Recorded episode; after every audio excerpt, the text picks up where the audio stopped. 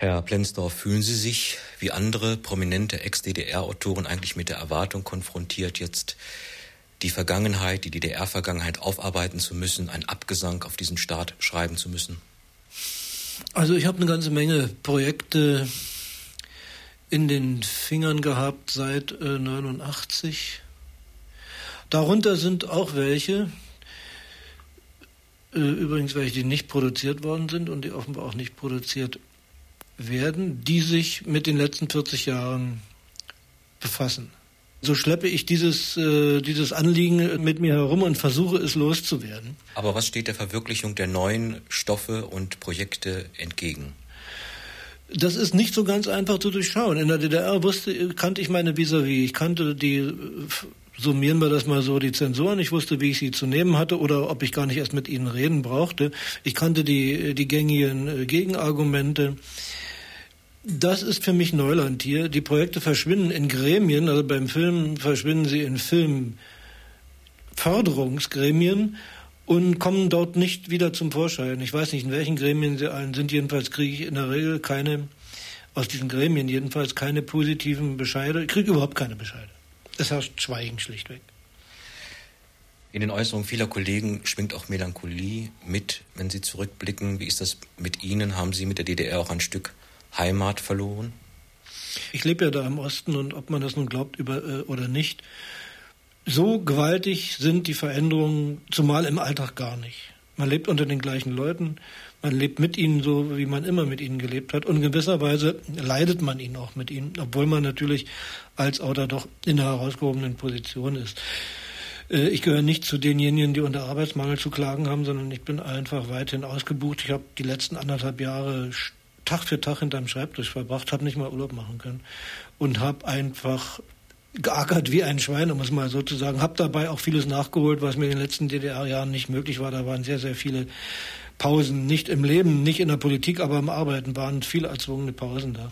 Wieso schreiben Sie fürs Fernsehen? Ist das allein noch Honorarfrage? Und was reizt Sie so daran, nun Drehbücher für die Serie Liebling Kreuzberg, die im Herbst weiterlaufen soll, zu schreiben? In Liebling Kreuzberg unternehme ich mehrere Versuche.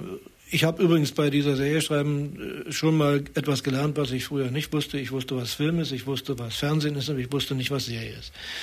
Das weiß ich nun. Und das ist schon mal eine ganz interessante Erfahrung. Damit kann man ja leben. Ich habe versucht, diese, diese starre Serienschema mit dem aufzufüllen, was mir am Herzen lag. Nicht umsonst habe ich diese Figur, die ja immer in Westberlin zugange war, nach Ostberlin versetzt und habe sie mit den Konflikten und mit den Situationen und mit den dort herrschenden Sitten konfrontiert. Im ganz allgemein ist das ohnehin ein, ein Sittenbild eines bestimmten Ostberliner Kiezes. Das war dabei mein Anliegen.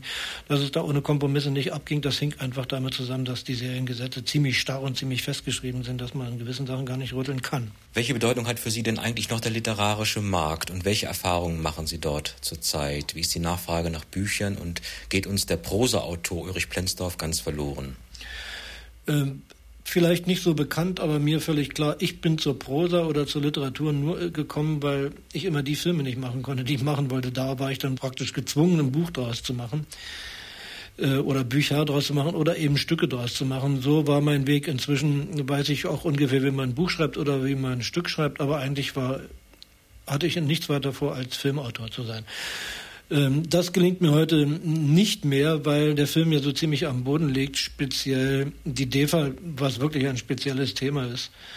Deswegen zum Beispiel bin ich äh, gezwungen, äh, zum Fernsehen auszuweichen.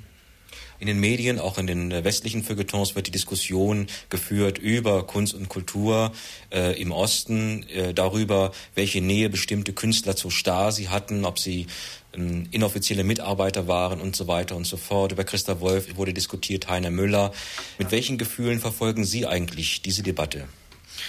Mit ziemlich gemischten Gefühlen. Ich bin also eigentlich weniger radikal geworden inzwischen, als ich das noch 89 war. 89 hatte ich natürlich wie sehr, sehr viele, weil ja auch sehr, sehr viele Fakten an den äh, Tag kamen, die wir nur ahnten, nicht wussten war ich da eigentlich ziemlich radikal und äh, das Wort Stasi war für mich auch äh, ein rotes Tuch.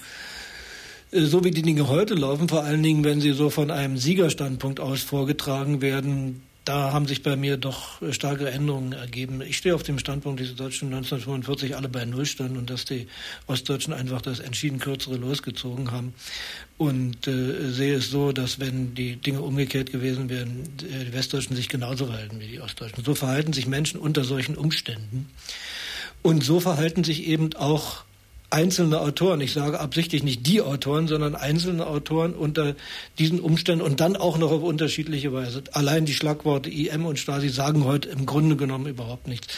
Diese Leben, diese Schicksal, diese Biografien auf ein äh, paar Akten und wenn es auch noch sehr viel sind, zu reduzieren, ist sinnlos. Das kann man nur im Einzelfall sehen. Dazu müssen sich die einzelnen Autoren äußern und sie tun es ja auch.